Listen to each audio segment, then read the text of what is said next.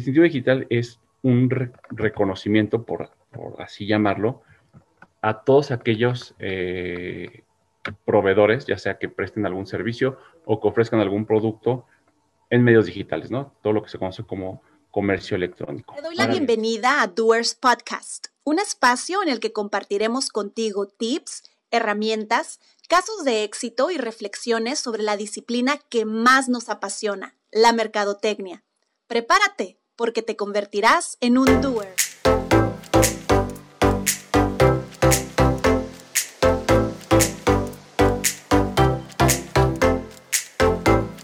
estimados doers, bienvenidos a un episodio más de Doers Podcast. Mi nombre es Patricia Castillo, yo soy su anfitriona y aquí andamos, seguimos trabajando, seguimos armando capítulos, episodios interesantes para ustedes. Eh, el día de hoy tenemos invitado, el día de hoy eh, tenemos eh, alguien que se conecta desde la Ciudad de México, acuérdense, yo estoy en Tijuana, eh, y vamos a, vamos a meternos en esos temas que no sé nada, que no sé absolutamente nada, que no domino, pero que precisamente por eso tenemos a alguien que sí lo hace, eh, que a eso se dedica precisamente, que nos va a platicar todos los pormenores. Déjenme les presento a nuestro invitado del día de hoy, es el licenciado Gustavo Miranda, que es especialista o es un abogado especializado en tecnologías de la información. Entonces, ahorita les vamos a ir contando. Gustavo, gracias por estar con nosotros el día de hoy. ¿Cómo estás? ¿Cómo anda el, cómo anda el clima por allá en, en la capital? ¿qué tal? Este, pues todo, todo bien, muchas gracias por la presentación.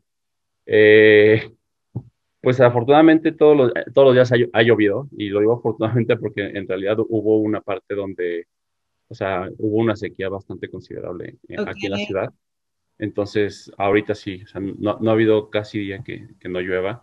Puede ser medio incómodo, sí, pero así que unas por otras, ¿no? La vida. Necesario, sí. Así es. pero necesario, sí. De hecho, la última vez que, anda, que anduve por allá, eh, yo ni en cuenta, pero ya, ya me di cuenta, vaya, que es súper común que en esta época del año eh, haya lluvias así como esporádicas o de repente un chubasco mega fuerte y se quita y ya otra vez soleadito, ¿no? Pero bueno, ustedes seguramente eh, los, que, los que viven de aquel lado del país ya andan acostumbrados, pero bueno, vamos entrando, entrando a detalle. Antes de, de, de meternos a discutir sobre este tema, Gustavo, eh, vamos a hablar del distintivo digital. Ahorita van a ver de qué se trata, qué es esto, con qué se come.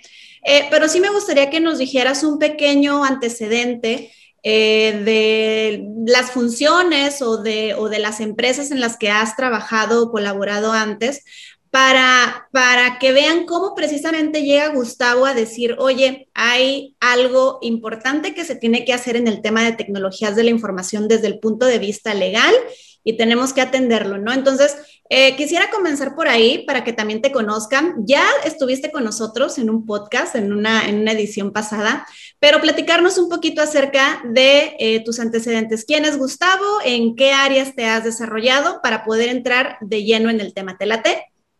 Vale, buenísimo. Va.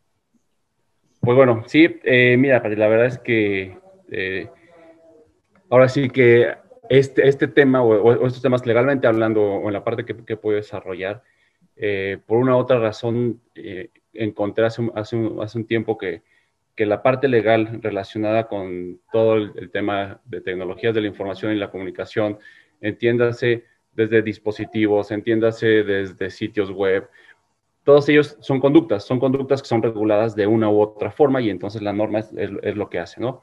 Ahora, hacia dónde ha ido evolucionando esta parte, eh, y te lo puedo platicar, cuando estudias la carrera de Derecho y no es ningún comercial, ni mucho menos para que se animen, simplemente cuando estudias, te, te, dicen, oye, mira, esta es la ley, esta básicamente la tienes para todos lados y con esa tú la vas repartiendo a quien, a quien esté interesado. Ok. ¿Qué es lo que, lo que he ido evolucionando y, un poco te lo puedo platicar en mi experiencia?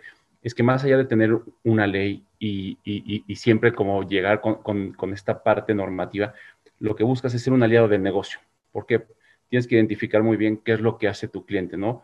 Y tu cliente puede ser, por ejemplo, si eres un externo, si trabajas, por ejemplo, en, en, en, mi nicho, que es que puede ser un despacho, puede ser una empresa, siempre tienes clientes. Y entonces tú más bien como, como abogado tienes que ver cómo da salida a todos los procesos que, que, que tus clientes te, te, piden. ¿Por qué? Porque si como abogado todo, todo lo detienes, todo, todo lo paras porque hay una norma, porque hay, hay una ley que te dice esto, entonces de verdad que no te vuelves como parte del equipo. Te conviertes en un dolor de cabeza mejor, ¿no?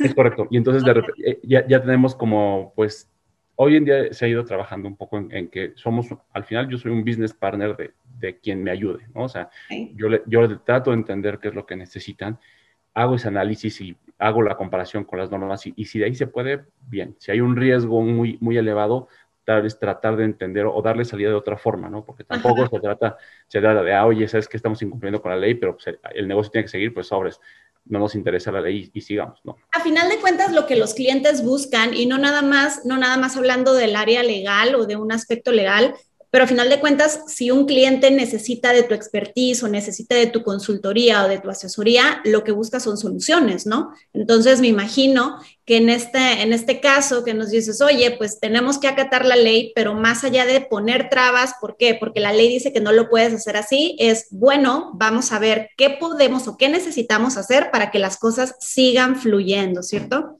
Es correcto, sí. Y, mira, te puedo platicar, en, el último año, y, esto creo que está relacionado con el tema que vamos a platicar, pues todos los canales de, de, de, comercio electrónico de, todas de todas las organizaciones, pues claro que tuvieron un boom, ¿no? A, raíz de la pandemia. Y no me quiero enfocar todo en la pandemia porque la pandemia ya es un tema súper sonado. Pero sí a raíz de eso, pues em, se empezó a dar, a dar este crecimiento en, en este sector que pues definitivamente no todos estaban preparados, ¿no? todos, no, todos, esperaban ese boom. Entonces, ¿qué es lo, qué es lo que pasa?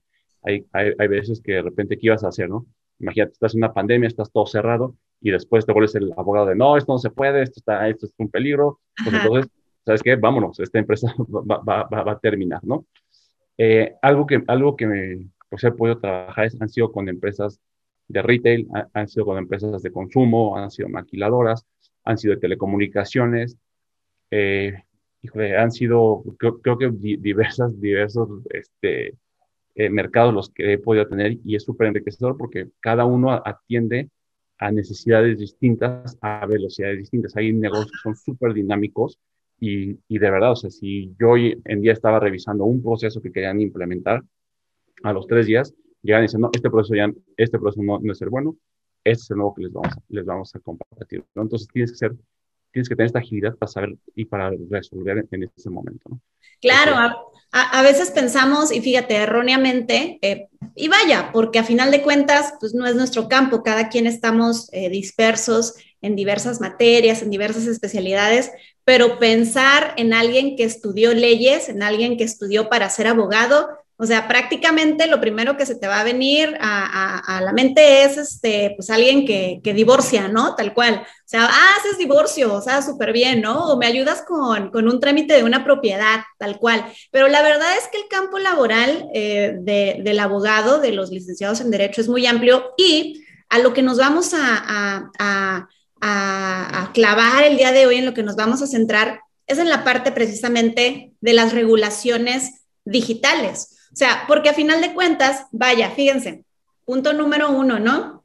Estamos grabando un podcast a la distancia y estamos eh, usando nuestros dispositivos digitales, mismos dispositivos en los que nos pasamos todo el día porque estamos en redes sociales, porque vamos a visitar X, Y, Z página web o nuestra propia página web, porque utilizamos otras aplicaciones para comunicarnos con otras personas, porque visitamos páginas de tiendas y empezamos a hacer compras digitales también y lo que tú quieras. La verdad es que en la actualidad, y como lo dijiste muy acertadamente, sí despegó desde el año pasado ciertas actividades, sí despegaron más, pero ya tienen años. Entonces, cada vez más las regulaciones del comercio digital se van haciendo más específicas. Estamos hablando en este caso ya de nuestro país, de México, se van haciendo más específicas y por ende las empresas, pues obviamente tienen que cumplir con esas regulaciones, ¿no?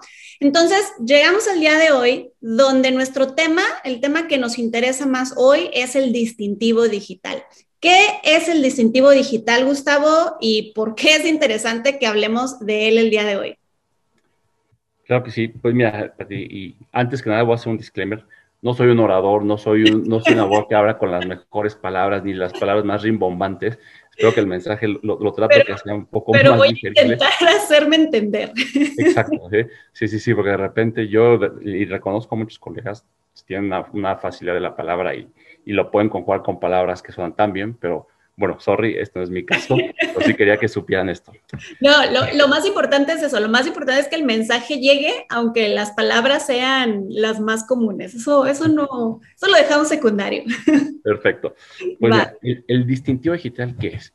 El distintivo digital es un reconocimiento, por, así llamarlo, a todos aquellos eh, proveedores, ya sea que presten algún servicio o que ofrezcan algún producto en medios digitales, ¿no? Todo lo que se conoce como comercio electrónico. Ahora bien, ¿por qué es importante? ¿Por qué resulta eh, relevante? Este, más allá de que no es, no, es, no es una obligación como tal contarlo o, tenerlo para, para, efectos prácticos, pero sí lo que busca es hacer o, distinguir a toda la competencia y, a qué me refiero eh, o en qué sentido se distingue es a las buenas, a las buenas prácticas, a una experiencia de compra este, agradable, a un proceso en donde lo que te ofrecen es lo que te están dando, el precio que te están poniendo. Te lo voy a poner en, un ejemplo que luego está, y de verdad que hoy en 2021 resulta tan, tan irreal, pero que pasa, ¿no? Digamos que vas a un restaurante y te ponen, y te ponen un precio, ¿no? O sea, tú ves los platos, ponen un precio y, y ya, ¿no? De repente llega la, llega la, la cuenta ah. y, y, los precios están modificados, ¿no? ¿Qué es lo que, es lo que está sucediendo? Que lo que pasa es que este, este, este, establecimiento decidió poner un precio, sí, eso es sin considerar el IVA. Hoy que, te, hoy que, te, dice la ley, la ley de la ley federal del consumidor, es que dice que el precio que tú establezcas, si tú le dices que es 20 pesos, son 20 pesos, ¿no? Tal cual. O sea, de repente hemos escuchado estas historias que en el buen fin de alguien eh, etiquetó erróneamente una pantalla en mil pesos y en mil pesos la tienen que vender. Claro. O sea, el precio que le muestras al consumidor es el precio que debe de ser, si no te vas a meter en un problema. Sí, sí, exacto. O sea, porque ¿cuál es, cuál es la finalidad? O sea, nosotros como consumidores no tenemos esta capacidad para andar pensando en qué son, qué, o sea, cuál es el precio real, cuál no, ¿no? Entonces te dicen, oye, si 20 pesos, no vas a decir, ah, no, sabes que son 20 pesos, pero hay que agregar el 16% del IVA, entonces, pues no, no van a ser 20 pesos. ¿no? E, es, es, ahí, o sea, trata que sea de una forma muy digerible.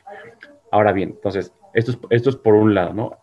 y, y, es, y, esto va pegado a lo que es el, distintivo, porque no nada más es como, ah, bueno, es un tema de precios, ¿no? No, eh, habla de, un proceso, de un, proceso de compra, de un, de un, este, de adherirte a un, a un programa de cumplimiento, que hagas, que hagas ahora sí que todo, o sea, hoy en día, ese va a ser como tu distintivo sobre los demás. Ajá, ok. Eh, vaya, y yo quiero poner un ejemplo aquí, o sea, eh, parece, parece broma, pero el que tú diste, estoy segura de que a mucha gente al día de ayer le sucedió, o sea, porque sí sucede. Eh, pero vámonos a una compra digital o a una compra electrónica. Estoy casi segura que, digo, no tengo datos, ahora sí que es mi apreciación, pero yo sí creo que al menos el 90% de las personas que les preguntes si ha hecho una compra electrónica y ha contestado que sí, seguramente ha tenido una mala experiencia por el motivo que tú quieras, ¿no?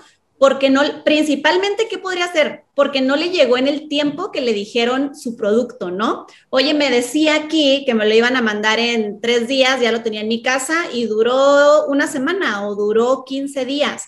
Eh, no hay problema, pero ¿para qué me tenían esperando, no? O la otra, oye, pues publicaron el ofertón a lo mejor de que decía eh, solamente hoy 20 pesos, pero ya cuando le doy pagar, pues son 20 pesos, más esto, más esto, más esto, pero nunca me habían avisado.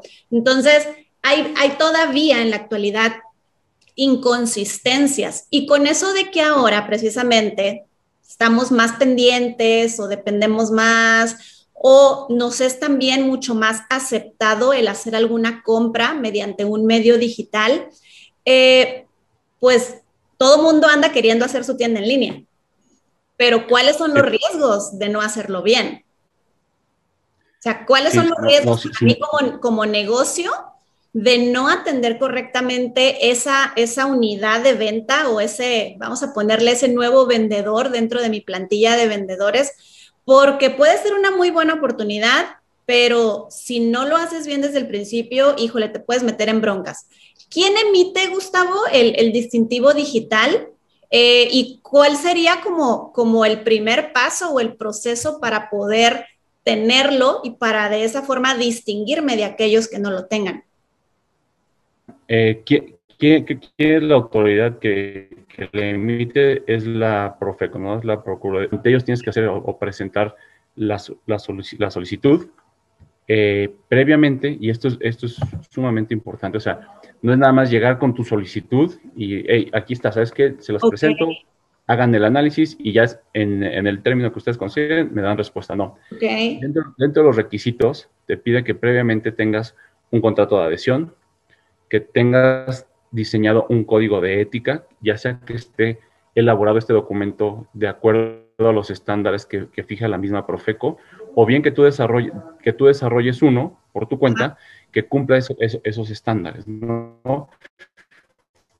¿Cuáles son estos estándares? Este, te puedo platicar, ¿no? Oye, que la compra sea segura, que el manejo de la información se mantenga confidencial, que la, promesa de compra se cumpla, ¿no? Tú decías algo bien, bien, bien importante, ¿no? Si a ti te dicen en, en, uno, 10 días, 20, 30, los que sean, se tiene que dar en, en, eso. Pero ¿qué pasa si no se cumple, no? ¿Por qué? Porque aquí ya entran varias, varias cuestiones, ¿no? O sea, ya hay empresas que dicen, bueno, yo hago una parte, pero la última milla me la hace un externo, no sé, la logística, ¿no? La, entrega. Este, hoy, por, hoy vemos. Ajá, o, de, o, de, repente yo lo hago todo y, con el riesgo. Entonces, ya, ya hay muchas variantes lo, que le vas metiendo, ¿no? Entonces, sí tienes que tener, o sea, e, estos documentos no es nada más hacerlos por hacer de, o sea, aquí ya los tengo, ¿no? Sino que eso los lleves a la práctica, porque entonces tu proceso desde, desde ahí se va, se va a dar cuenta que no nada más es un documento que, que, se ve bonito, ¿no? Sino que en la práctica es, un es el proceso que tú sigues y eso creo que es súper importante. Ahora, a los consumidores, no sé si a ti te pasa como consumidor, pero quieren tener una experiencia de compra agradable, ¿no? Claro, claro. Es, e, es, eso es algo sumamente importante y, y, esto, algo que le aprendí a, a un gran amigo que está muy metido en el tema de comercio electrónico, me dice, es que si si tu consumidor es el centro, o sea, se vuelve el centro de tu organización, entonces vas a tener, o sea, vas a cumplir ese proceso, esa experiencia, ¿no? Cuando de repente te, te dejan a ti como consumidor como casi, casi el eslabón más débil y, resulta que es, ahí donde está esta discrepancia que dices, bueno, es, está, está complicado. Sí, y qué bueno que lo planteas así, porque fíjense, ahora voy a ligar precisamente un tema de marketing que lo que, lo que acabas de mencionar es tal cual el marketing en la actualidad, donde pues el consumidor sí debe de estar en el centro. O sea, todas las acciones que hagamos tienen que estar, todos los cambios, todas las estrategias que planteamos tienen que estar encaminadas a que lo dijiste tal cual como debe de ser, a que el consumidor tenga una experiencia agradable, positiva, y eso significa que no nada más importa el producto o el servicio que te está comprando, importa todo. Entonces, sí, a lo mejor compró el producto premium de premium de premium que tú vendes, pero tu experiencia apesta. ¿Sabes qué va a pasar? O sea, obviamente no va a volver a, a comprar contigo, ¿no? Va a tratar de evitar esa situación porque la experiencia fue mala, porque le llegó mal, porque le llegó aplastado, porque fue súper tardado a lo mejor el proceso, porque tuve que meter como cinco veces mi tarjeta y no la agarraba, porque no tienen un sistema de pago a lo mejor confiable, porque híjole, este es la única tienda en la que compré y no me aseguraron información y ahora tengo por ahí gastos que no reconozco, ¿no? Entonces, hay N número de riesgos, de cosas que pueden suceder y de que como empresa, pues tienes que prevenir. Ahora, el hecho de que yo tenga el sello, imagínate que una empresa pasa por todo este proceso, eh, hace su código de ética, estos contratos, eh, llena la solicitud a final de cuentas y obtiene el distintivo digital. Eh, ¿Me lo pueden revocar o qué va a pasar una vez que lo tenga? ¿Cómo voy a, cómo voy a saber si realmente sí me distingue de mi, de mi competencia? O sea, ¿cómo puedo, vaya, cómo puedo usarlo como una ventaja para mí? Mira, ok, eh, ahí yo creo que va, va, ligado también a una, a una, estrategia, como de marketing. Ahí ya, ya la verdad es que ya sale de mi completo conocimiento, con trabajos estoy hablando de esto, pero el tema de marketing ya, pero ¿qué, qué es lo que ofrece este, este distintivo? La, Profeco, si algo, algo, le, he de reconocer a, la Profeco es que ha buscado la forma en cómo, cómo impulsar a, los diversos actores a todos aquellos prestadores o proveedores de, servicio, los ha buscado impulsar. Más allá de, poner trabas, busca impulsar. Ahora, en lo que hace al distintivo digital, eh, una vez que lo obtengas, ellos, ellos eh, abren un, apartado en donde viene la lista de, empresas que han sido reconocidas con este distintivo. E, ese, ahora sí que esa distinción viene toda la información de, la organización, ¿no? Viene desde el código de ética, viene desde su contrato de adhesión, viene de todas estas prácticas eh, en cuanto a los términos y condiciones de, la, oferta del, producto o del servicio. Y entonces eso es lo que te distingue, ¿no? O sea, y además te va a proporcionar una marca que tú vas a poder colocar en donde, en donde, en donde tú quieras. ¿no? O sea, es literal, es, es, es, una marca que tú la incrustas, no sé, en tu sitio web o le, la, la incrustas en, en, otro lado y entonces eso te si tú como consumidor. No es, por ejemplo, hoy en día lo que pasa en, en, en donde escribes el, ¿cómo se llama? El nombre del sitio, cuando ya ves el, el candadito y el HTTPS, dices, ah, bueno, creo que ya en cuanto a seguridad vamos de gane, ¿no? Ajá, Cuando de repente te salta de Google Chrome de, oye, este sitio, este sitio es, es dudoso o es, o es riesgoso, pues ya de ahí entonces se va dando como toda esta experiencia, ¿no? Esto es, esto es un poco lo que, lo que ofrece este distintivo, ¿no? tú lo vas a poder promocionar, la misma Profeco va a ser quien te va, te va, por así decirlo, igual a impulsar o a promover como tal. No que vaya a ser una campaña continua, no, no que vaya a salir en spots, pero sí, sí pero sí conocerte, ¿no? Ajá. Así es. ¿no? Y al final, ¿qué es lo que buscas? Es eso, es que tú ya tengas, o sea, tú como consumidor tengas una, una como un, ahora sí, estar doblemente asegurado, ¿no? Yo, te puedo platicar dos experiencias y creo que una la vas a ubicar muy bien, okay. donde la compra fue mala, y no por el producto, sino por el proceso, ¿no? Una porque es, es de básicamente de cervezas, y en donde para comprar casi, casi me pedían hasta, hasta mi, este... Certificado del perro, de las vacunas del perro, ¿no? ¿Perdón? El certificado de las vacunas del perro, o sea, todo. Casi, sí, sí, sí, casi, casi, porque para asegurarse que, obviamente, yo sé que hay unos riesgos de que, de que, de que pueden clonar tarjetas, puede alguien comprar con una tarjeta que no es de yo lo sé, pero aquí se volvió una cosa absurda. Es como, preséntame esto, preséntame aquello, y es como, oye, sabes que esto, esto, es más complicado, sabes que hasta aquí, hasta aquí la dejamos. Y otra, esa fue una de cervezas. Y otra, compré una bicicleta y además es muy curioso este caso porque cuando la compro, en el sitio web viene, todo bien, ¿no? Dicen, oye, esta es, es, la bicicleta, esto es lo que cuesta, pero ¿sabes qué? Las vamos, eh, las vamos a entregar por ahí de junio. dije, ok, va perfecto, sin ningún problema, yo tenía toda esa información, me hicieron un descuento por compra anticipada, dije, buenísimo. De repente, en el tiempo, me meto a la página como para ver cómo me envió y veo que ya están en existencia. Y dije, ah, pues ya están. Y pues, que, o sea, que me la den, ¿no? Eh, de repente, ah, no, sí está, pero fue un error del programador, no debe haber subido esa información. Este, te puedo dar otra bici si quieres. O sea, como que de repente, y esto en un proceso largo, ¿no? O sea, yo, yo, te, yo te hablo que esto fue en, no sé, febrero o marzo cuando la pedí. Y dije, es que esperarme hasta junio me parece que es algo, es algo, es, mucho tiempo. Ajá en vez de que me des el, descuento, cóbrame la normal y, ya dámela, ¿no? Bueno, la compra como tal ha sido la peor experiencia que he tenido en, línea. O sea, de verdad, no ah. sabes lo cansado que fue que me la dieran, que, oh, oh, no, no, no, o sea, poderlos contactar siquiera, o sea, me parece que fue, terrible. El producto está genial, o sea, el producto yo Pero la compra, ajá. La compra fue una pesadilla, una pesadilla. Ahora, vamos a verlo, fíjate, en estos ejemplos que nos ponen Vamos a verlo precisamente desde el punto de vista así como tal del consumidor. Yo como consumidor, ¿cuáles serían mis escenarios con una empresa eh, no certificada? ¿Cuáles serían mis escenarios de, para actuar? De decir, oye, puedo ir, por ejemplo, ante Profeco para solicitar esto, esto o esto, o cuáles son mis opciones ante una experiencia de compra como las que nos acabas de narrar. Mira, la, la Profeco, y te digo, o sea, yo lo he hecho a título personal, o sea, yo, yo, he hecho, yo he presentado quejas, ante la Profeco y me parece que son súper eficientes, ¿eh? o sea, es literal agarrarte 20 minutos de tu día, hacer una narración de hechos y, que, y, y todo lo haces en línea, ni siquiera te y eso es muchísimo antes de la pandemia, o sea, okay. todo lo, lo haces en línea. Hay, hay un sitio web, si no mal recuerdo, que se llama Concilianet, la verdad no, no, me, no me da mucho caso, pero y, y, es hacer una narración de lo que te pasó.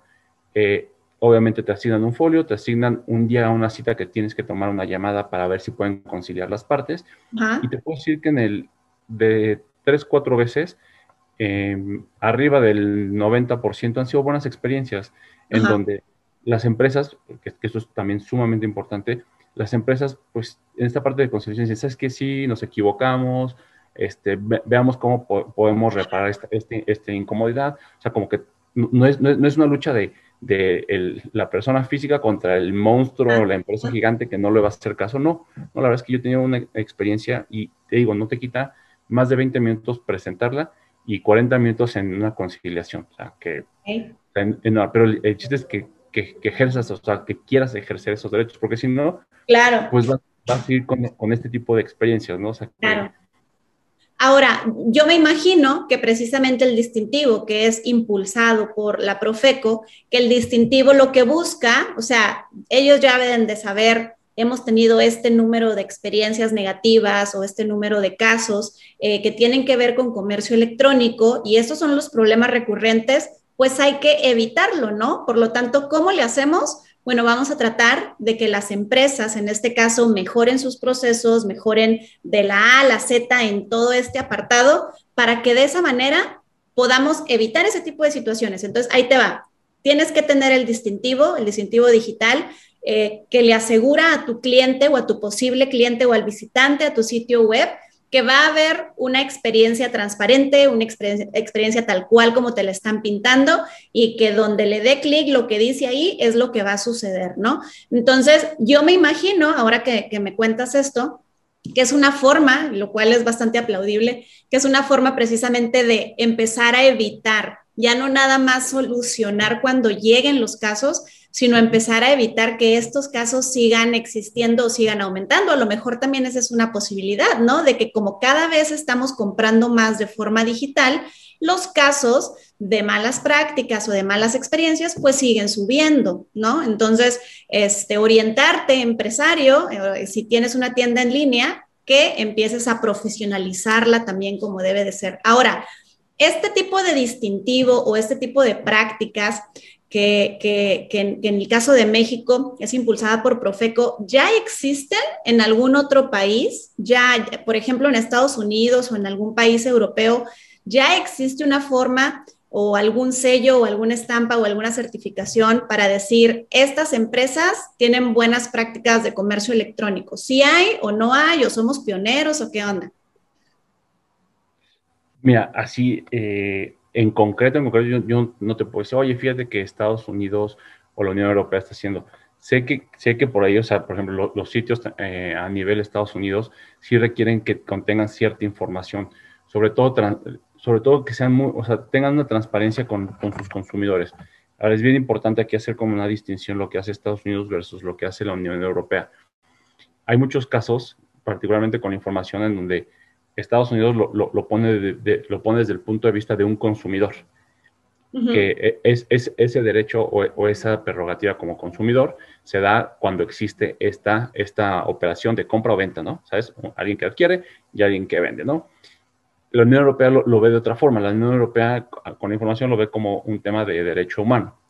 Entonces, ya ahí es distinto. O sea, ahí, ahí es distinto porque no, no, requiere, no necesariamente necesitan hacer una transacción para que tú puedas hacer una reclamación. Ahora, yo creo y me parece que sí, o sea, que en términos generales sí debe, o sea, sí debe existir, soy sincero, no, no, sé, no sé cuáles, eh, tanto en la Unión Europea como eh, en Estados Unidos. Recuerdo que la Unión Europea tenía una regulación que se llama y la, la dirección, y no, no recuerdo el nombre, que era que justamente buscaba, buscaba regular esta parte del comercio electrónico. eh, y bueno, vayamos, no nos vayamos tan lejos. México hace no mucho también expidió una norma mexicana que es, que, que es relacionada eh, o habla sobre las disposiciones a las que se sujetan la, las empresas, ya sea persona física o persona moral, que proporcionan o prestan servicios por medios digitales. Entonces, ¿Sí? me, me, parece que México ha, ha hecho esfuerzos considerables para estar, si bien no a, ahora sí que, que estar en la última tecnología, porque está avanzando muy rápido, pero sí es este, Sí, y creo que todavía, todavía vienen conceptos que son sumamente interesantes, por ejemplo, en cuanto a, las experiencias de compra, o sea, se tiene que también ya ver desde otro punto, por ejemplo, lo que es la inteligencia artificial, eh, no sé, la, la, parte de marketplace, o sea, hay cosas que creo que creo que todavía nos van a hacer falta, ¿no? O sea, yo hoy en día es sumamente este, impresionante lo que, lo que hacen con inteligencia artificial, o sea, ya muchas veces ya ni siquiera te estás comunicando con humana, ¿no? Ajá. Es literal una máquina que te está resolviendo los problemas, ¿no? Y, es, y eso, o sea, eso ¿cuáles serían las, las obligaciones o a, qué estaríamos sometidos? Creo que ahí tenemos una, una tarea pendiente que sería bastante interesante desarrollarla seguramente van a seguir avanzando las regulaciones. Digo, a final de cuentas, es una industria que sigue creciendo, el comercio electrónico, eh, y por ende, con la novedad que todavía representa, pues necesita o va a seguir necesitando regulaciones y sobre todo considerando también que va a seguir evolucionando. Ahora, eh, imagínate que yo tengo un sitio en línea yo tengo un, sitio en línea, redundantemente dicho. Yo tengo una tienda en línea en mi página, en mi sitio web. Eh, vendo lo que se te ocurra, ¿no? Vendo este, zapatos, no sé. Em, ¿Cuánto voy a invertir para poder tener mi distintivo digital? O sea, ¿cuánto me va a costar poder asegurarle a mis clientes a mis consumidores, a los visitantes, que cumplo al 100% con lo que el distintivo digital requiere. Entonces, ¿cuánto me cuesta tener mi distintivo digital? Pues mira, eh, tienes que considerar, uno, que son los, pagos de derechos a, la dependencia, ¿no? A lo que es, a lo que es Profeco. Entonces, si no mal recuerdo, este, creo que son 3 mil pesos por la solicitud del distintivo digital. Pero hay que, hay que considerar también el, el contrato de adhesión, eh, el contrato de adhesión, el código de ética. Ahora, ya si nos vamos a, la parte de, que alguien lo haga por ti, o sea, que son, es la, inversión que un abogado, o, ahora sí que, sí, en teoría, claro, claro. la verdad es que no, no, no, debe elevarse mucho. ¿Por qué? Porque o sea, hay, hay, que medir el tamaño de las, de las empresas para saber sus procesos, ¿no?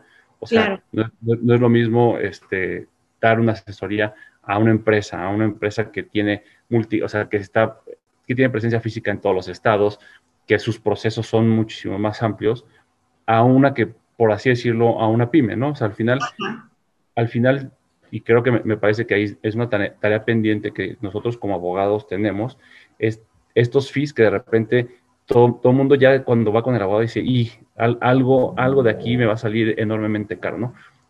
Ah, yo lo que les puedo compartir en mi experiencia es que, ok, entiendo que se tiene que cobrar porque al final es un trabajo que se hace, sin embargo, creo que desde nuestra cotización lo puedes hacer con un análisis un poquito más profundo a solamente una creencia, ¿no? O sea, por así decirlo. Oye, una, una marca de las top 10, ah, no, como sé que es una marca top 10, entonces esta sí le puedo cobrar lo que yo quiera, ¿no? Ah, pero como es, es, más pequeña, a esta no, no, ¿por qué no mejor haces una cotización un poco de acuerdo a lo que necesita, ¿no? Porque luego, o sea, hay cosas que no son necesarias, pero que con tal de, hacer una cotización un poco más elevada, pues le vamos metiendo, ¿no? Entonces, y, ahí creo que, justo relacionándolo con esta parte de Profeco de transparencia, creo que nosotros como abogados tenemos que hacer, ¿no? O sea, en ese sentido.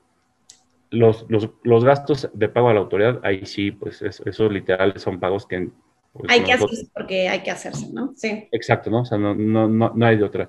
Y entonces yo creo que más bien depende, todo depende del tamaño de la organización y de los procesos, ¿no? Son procesos que son relativamente sencillos, que se pueden desarrollar, que, no sé, las áreas, las áreas con las que estás en contacto, pues en, en una sesión te lo pueden dar, creo que me parece que puede ser bastante accesible, o sea, ¿no? Todo depende el, el tipo de cliente. El tipo de cliente... Y a lo mejor y a lo mejor las carencias que pueda tener, ¿no? O sea, quizás si te topas con un cliente del tamaño que sea, con una empresa del tamaño que sea, eh, y que ya va bastante, bastante avanzado, porque a lo mejor le, le, le, interesa poder tener todo en orden, porque le puso bastante atención a su, a su tienda en línea eh, o a su sitio web incluso, o a sus procesos físicos también. Entonces, a lo mejor ya va bastante avanzado y posiblemente la asesoría o el tiempo que se le requiera invertir no va a ser el mismo a alguien que no tiene nada, ¿no? Sí, no, sin, sin, duda, ¿no? Hay, empresas que efectivamente ya tienen, ya tienen cosas hechas, ¿no? Eh, digo, aquí la peculiaridad de, de, este trámite es que básicamente necesitas haber presentado trámites previos. ¿no? O sea, es, esa es como la, particularidad, ¿no? Pero, por ejemplo, uno de los requisitos es que tu sitio web esté encriptado, ¿no? Igual ya muchas, ya muchas empresas que, que ya están... Ajá. exacto, ya lo tienen, ¿no? Entonces ya, ya no es de, oye, lo tienes, este, cómo lo tienes, qué tipo de encriptado estás manejando. Ya tal vez ya a esa parte ya no, ya no le entras tanto porque ya, ya está desarrollado, Ajá. Tal vez ya sus procesos ya también los tengan sumamente hechos, que lo único que tengas que hacer es desarrollarlos. O sea, ¿a qué me refiero, no? O sea, ya, ya si es uniforme, nada más no lo tienen en un documento, pues tú lo único que, que hacer es ponerlo, ¿sabes? como, Ordenarlo, ¿no? Ajá. Así es, ¿no? Si tú me dices, oye, pues es que no tengo el contrato de adhesión, ¿no? Porque el, contrato de adhesión, justo lo que buscas hacer es un contrato uniforme para todas las partes y pero que ese, ese, contrato cumpla con las cláusulas que, que viene la Profeco, ¿no? No, es un contrato que, que, luego me dicen, oye, este, pásame el copy-paste de un contrato de compra-venta, ¿no? Y es como, ok, este, ok, sí hay, hay, unas cosas que se pueden replicar, pero hay otras cosas que sí tienes que ser bien específico. Ok. Me parece que es el caso. Entonces, hay, hay, muchas cosas, pero te digo, o sea, la verdad es que nosotros como, como ahora sí, como business partner que somos, pues en, en, todo, en, en, la extensión de la palabra lo tenemos que hacer, ¿no? Y lo mismo pasa en la Claro, claro. Ok, ahora vamos, vamos, vamos cerrando estos, estos puntos o estos bullets específicos. Eh, una vez, cuando, bueno, creo que serían dos preguntas. Eh, ¿Cuánto puede durar? ¿Cuánto puede, podría llegar a durar? Imaginemos, no, imaginemos un caso de una empresa, no sé, que, que tal vez no tiene nada, pero que te brinda el tiempo para trabajarlo, ¿no? Porque a veces también ahí puede haber cierta cuestión donde, donde el empresario o las personas que colaboran y con las que debería el abogado de estarse relacionando para poder sacar adelante este proyecto, pues no te brindan el tiempo, entonces las cosas se van atrasando. Vamos a poner un escenario ideal. Eh, ¿Cuánto tiempo pudiera una empresa invertirle a todos estos trámites previos? Y una vez, y una vez que el trámite se presenta, en cuánto tiempo me responderían y me dirían, o qué seguiría, ¿no? Y me dirían, oye, este, en tres meses ya si sale tu dictamen, si te damos o no te damos el sello, o qué pasa si no cumplo con algo, me van a mandar un oficio y me van a decir, oye, te damos una oportunidad de presentar esta información, o cuál va a ser ese proceso, ahora sí ya de documentar y de presentar para poder obtenerlo. Mira, partiendo de, de la idea de que es una organización que de momento no, no tiene tan desarrollado estos temas. Y tomando y también también viéndolo dependiendo del tamaño de organización yo creo que si le dedicas un mes un mes y medio yo creo que puedes sacar un, una, un buen este un buen resultado. Un mes y medio y, y, y entendiendo que a veces las organizaciones lo, lo quieren pero ya o sea desde no no me puedo tardar tanto ¿no? ahí, ahí es más bien un poco también conocer cuál es la, la, la rapidez o la inmediatez que lo necesita, ¿no? Por lo que sí te, lo que sí te puedo, te puedo decir es eh, cuánto tarda una vez que se presenta ante la autoridad. ¿no? Y, y, aquí es bien importante, ¿por qué? Porque eh, la Profeco, antes de presentarlo, ellos emiten una convocatoria y esas convocatorias se van a abrir cada seis meses. Entonces, e, eso es sumamente importante porque no, no, es que un día te levantes y digas, ay, hoy voy a presentar mi, mi solicitud. Tienes un periodo específico. Así es. ¿no? Si no entras ante esa convocatoria, te tienes que esperar a la siguiente convocatoria los siguientes seis meses, que, eso es, que, que aquí de repente por eso es, importante, porque si no lo vas monitoreando y, y, un día o lo necesitas o te lo piden o quieres tenerlo, pues no va a ser tan sencillo, ¿no? E, esa, esa es la primera. Tomando consideración que entras dentro de la convocatoria, eh, ¿qué es lo que va a pasar? Es que eh, reciben la documentación y en 30 días naturales, según lo que la, la misma Profeco en, en una serie de, de, preguntas y respuestas hizo, es, es lo que tarda, ¿no? Si cumples con todos los requisitos. Ok. Ahora, eh, ¿qué pasa si dentro de, de, esos 30 días, en esos 30 días te pueden decir, o sea, si no te señalan nada y te entregan tu respuesta, bueno, en ese momento tienes el distintivo, pero si hay alguna documentación que esté incompleta, que le falte, que no le quede claro, la autoridad te va a poder requerir para que entonces tú le digas, ah, no, fíjate que lo que quise decir o lo que trata de, de, señalar era esto o lo que ellos te, te requieran. Okay. Para, para, esa respuesta tú tienes 15 días hábiles para responder. Ok. Si no respondes, digamos, como en algún otro trámite también oficial, si no respondes, pues se cancela, ¿no? Me imagino, trámite. Así es. O queda denegado el sello, por así decirlo. Ya. Sí, así es. Sí. Y entonces, ¿qué es lo que tienes que hacer? Otra vez hacer la solicitud, otra vez de derechos y volver a iniciar todo el proceso. Ok, ok, ok, ok. Eh, e, esta es una pregunta como un poco, bueno, subjetiva, porque creo que sí sería tu opinión. Eh, se va a convertir, porque comenzamos diciendo esto, vaya, el distintivo pues en realidad es optativo, sea, es opcional, no hay nadie que te esté obligando, es más bien para poder hacer más eficientes tus procesos de tu venta en línea, de tu venta digital y asegurarle a tu consumidor que eres una empresa comprometida con el servicio que le estás brindando, ¿no? Entonces te distingue de tus competidores. ¿Se va a convertir en algún momento en algo obligatorio o se va a convertir en un requisito para hacer negocios sí con esa empresa porque tiene el distintivo y no contigo porque no, no lo tienes, como se ha convertido en algunas ocasiones el requisito, no sé, híjole, para trabajar conmigo necesitas esta certificación ISO, necesitas este otro sello, si no los tienes, pues no, no puedo hacer business contigo, ¿no? ¿Se irá a convertir en eso y se irá a convertir en algo obligatorio o cómo lo ves? Mira, yo creo que desde el parte, desde, entre las organizaciones me parece que sí, esa es la tendencia y eso es lo que, lo que, lo que ha pasado para trabajar con muchas empresas, ¿no? Hoy en día te piden, o sea, no nada más que, tengas la capacidad no nada más que tengas la experiencia, sino que de igual forma te adhieras a, sus políticas, ¿no? ¿Y por qué? Porque al final, cuando uno presta servicios para cualquier empresa, de una u otra forma representas esa empresa, ¿no? Entonces, ¿cómo te puede perjudicar aquellas organizaciones que no tienen, por ejemplo, no sé, un, llámese un código de ética, pues que tu imagen reputacional se vea afectada, ¿no? Imagínate, escándalos de corrupción, de sobornos, por nada mencionarte, ¿no? Que tal vez directamente tu organización no haya sido, sin embargo, tenga contratado a, la empresa, entonces van a decir, oye, ¿cómo es posible que la marca X haya, o, no sea, o no haya tenido controles para fijarse de lo que estaba sucediendo con esta organización? Entonces, a mí me parece que sí en su momento, o sea, va, a ser algo que, que sí va, va, va, a determinar de decir, ah, oye, fíjate,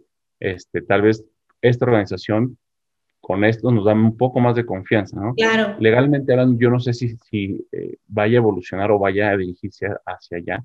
De momento no veo, no veo, no lo veo este, posible. porque si plazo, a lo mejor. Porque si no, porque si no, así hubiera sido desde un principio, ¿no? Ya no hubiera sido. Si no hubiera, sido, ya, ya, ya. Pero igual como dices, quizás como alguna política, ¿no? Para de, las mismas empresas, para hacer negocios este, con, empresas que no pongan en riesgo también su, reputación o su forma de, trabajo, por así decirlo. Sí, es correcto, sí, sí, totalmente. Entonces, o sea, entre particulares creo que lo veo más, más factible a, a que tengas una obligación por un tema de ley. Ya, ya, ya, ya. Muy bien, Gustavo. Eh, última pregunta del día de hoy, eh, porque para, para dejar las cosas claras, ¿no? ¿Cuáles empresas deberían, o sea, si yo hago qué, debería de buscar tener el distintivo digital? ¿Cuáles son esas empresas a las que sí aplica el distintivo digital? Pues Mira, igual, igual no te entendí bien y por favor corrígeme si me equivoco. Este, aplica para todas, ¿no? O sea, yo la verdad es que te puedo decir, no, no hay, no hay una, una preferencia o ni una limitante ni una obligatoriedad para ciertas empresas, es para todas. Es, lo abre y te dice, para ya sea personas físicas o, personas morales. y además, ni siquiera te, te, te, refiere a una tecnología en particular, que esto es bien importante, ¿no? Te dice, son cualquier, que utilicen cualquier medio tecnológico, óptico, sonoro, cualquier cosa, les aplica. O sea, cualquier cosa puedes, puedes solicitarlo. Entonces, me parece que en ese sentido no, no es necesario al, alguien o alguno en particular. Oye, que, hay que hay empresas que lo han solicitado, sí, me parece, por lo menos a los códigos de ética ya, ya he visto pocas, pero sí he visto que, que empiezan a hacer sus, solicitudes. ¿Por qué? Porque eso también te va a llevar tiempo, que esa es la otra parte importante. Estar, tener tu código de ética registrado ante la Profeco, tener tu contrato de adhesión, te va a llevar tiempo, ¿no? Entonces, hay que considerar como esta parte que es sumamente importante, porque sin, sin esos requisitos, pues no puedes presentar el, ahora sí como que el macro, ¿no? Entonces. Claro, o sea, para poder llegar a punto A, tienes que haber hecho este primero eh, el calentamiento, por así decirlo, ¿no? Que es igual de importante que la solicitud que vas a presentar a final de cuentas. Eh, sí, mi pregunta, mi pregunta era eh, un poquito repetitiva o un poquito capciosa, porque no quiero que quede lugar a dudas de decir, híjole, ¿aplicará para mí o, no aplicará para mí? ¿No? O sea, aplica para todas las empresas de cualquier giro que comercialicen o vendan productos o servicios y que lo que de alguna manera lo hagan a través de una plataforma o de un dispositivo digital, ¿cierto? Así es. es correcto.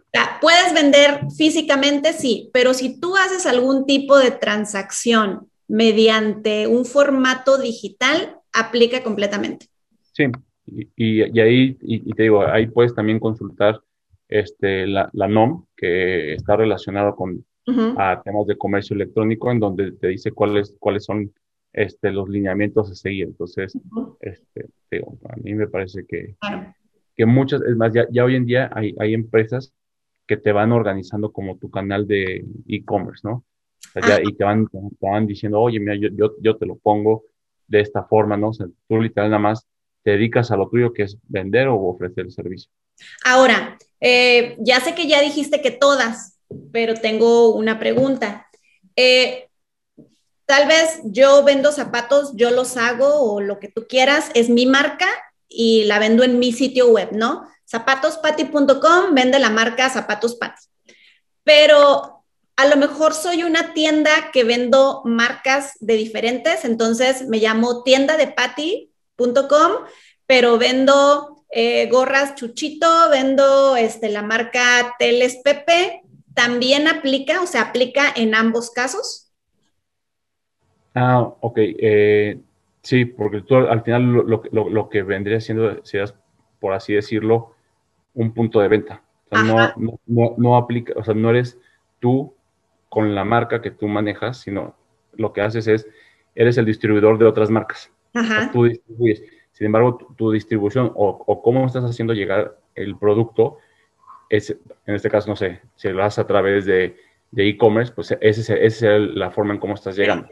Eso es lo que se regula, ya. Con la independencia de que tú tengas este, 10 marcas o 20 marcas de, zapatos a, quienes tú eres, eres como un distribuidor, por ejemplo, lo, que son, lo que hace, lo que pasa con las, las este, empresas deportivas o las tiendas deportivas, ¿no? Que comercializan varias marcas, pero al final o sea, lo, que hacen es eso, es comercializarlas. Pero tienes, ah, pero tienes este, tu tienda en línea, entonces este, yo tienda deportiva, vendo diferentes marcas, pero es mi tienda en línea, entonces las regulaciones, lo que voy a cumplir o incumplir, pues es de mi tienda en línea, a lo mejor independiente de la marca, y a lo mejor la marca tiene su propia tienda en línea, ¿no? Entonces ambas deberían de buscar el distintivo a final de cuentas. Digamos que el negocio a regular es la tienda virtual, independientemente de en qué posición te encuentres, de si eres productor, distribuidor, representante, lo que sea. Pero mientras haya ese servicio, este, tienes que buscar tu distintivo.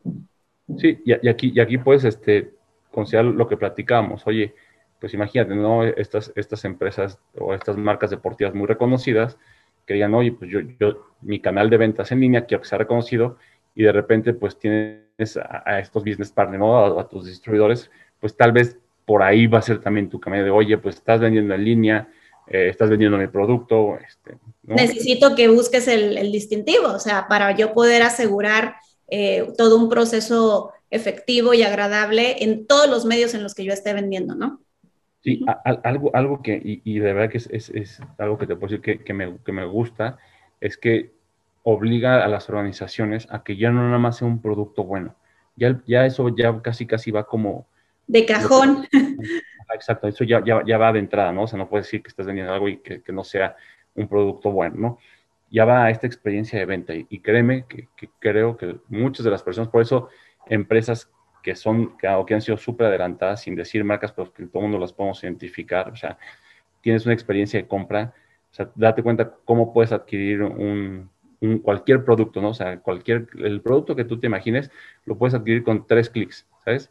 Lo ves, lo seleccionas, lo pagas y tan, y eh, si, si bien, o sea, si tienes ahí contratado un servicio adicional, al día siguiente estás recibiendo, ¿sabes? O sea, eso ha de implicar una logística, un proceso impresionante, pero bueno, o sea, se puede, ¿no? Y, los clientes son, son, son felices. Hasta las devoluciones, ¿no? Te dicen. Claro. Perdón. o sea, son sencillos, o sea, todo es relativamente sencillo.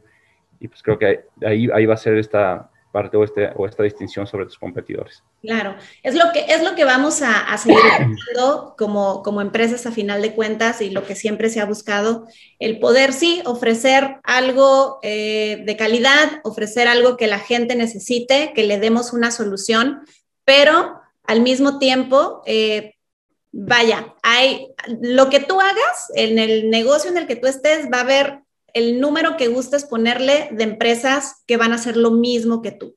Entonces, en realidad sí tenemos que preocuparnos por cada vez más buscar cosas, buscar distintivos, buscar mejoras, buscar upgrades que nos separen, que el gap que nos separe del resto de los competidores pueda ser cada vez más remarcable. Y esta es una oportunidad de poder hacerlo, de poder ser los primeros a final de cuentas, porque si no me equivoco, el distintivo digital recién se lanzó eh, a principios de este año, del año pasado, ¿no? Así es. Sí, sí, sí, sí. Entonces, pues bueno, ahí lo tienen. Hoy hablamos del distintivo digital. Eh, Gustavo, gracias. Eh, hoy aprendí muchísimo.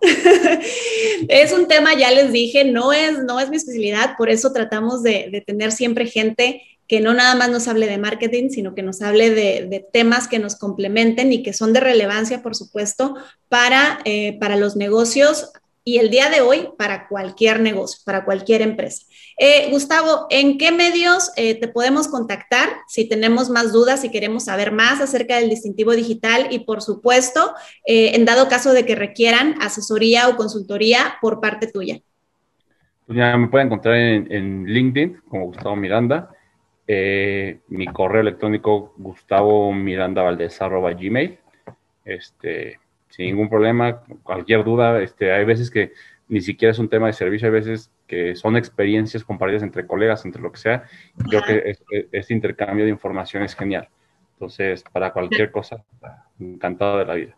Excelente. Pues muchísimas gracias por haber estado con nosotros el día de hoy, por haber compartido eh, acerca de este tema que se está volviendo cada vez más relevante y que seguramente vamos a empezar a escuchar más y más y más de él. Entonces, pues pónganse las pilas, doers, este, apúrense para que realmente podamos contar con esa ventaja lo más pronto posible y que sí sea y que sí sea verdaderamente una ventaja y no lo hagas ya hasta el final cuando en realidad ya todos tienen el distintivo, ¿no? Muchísimas gracias por vernos y por escucharnos el día de hoy. Acuérdense que este y todos los episodios están disponibles tanto en las plataformas de podcast como Doers Podcast, en Apple Podcast, en Spotify. Y eh, si quieren ver el video, también está en YouTube y está en Instagram, ¿vale? Instagram TV y YouTube en nuestros canales de Doers Podcast, ¿va? Muchas gracias, saludotes hasta donde se encuentren. Saludos, Gustavo. Nos vemos pronto y eh, un placer nuevamente platicar contigo. Hasta luego. Muchas gracias, Pati. Que estén bien.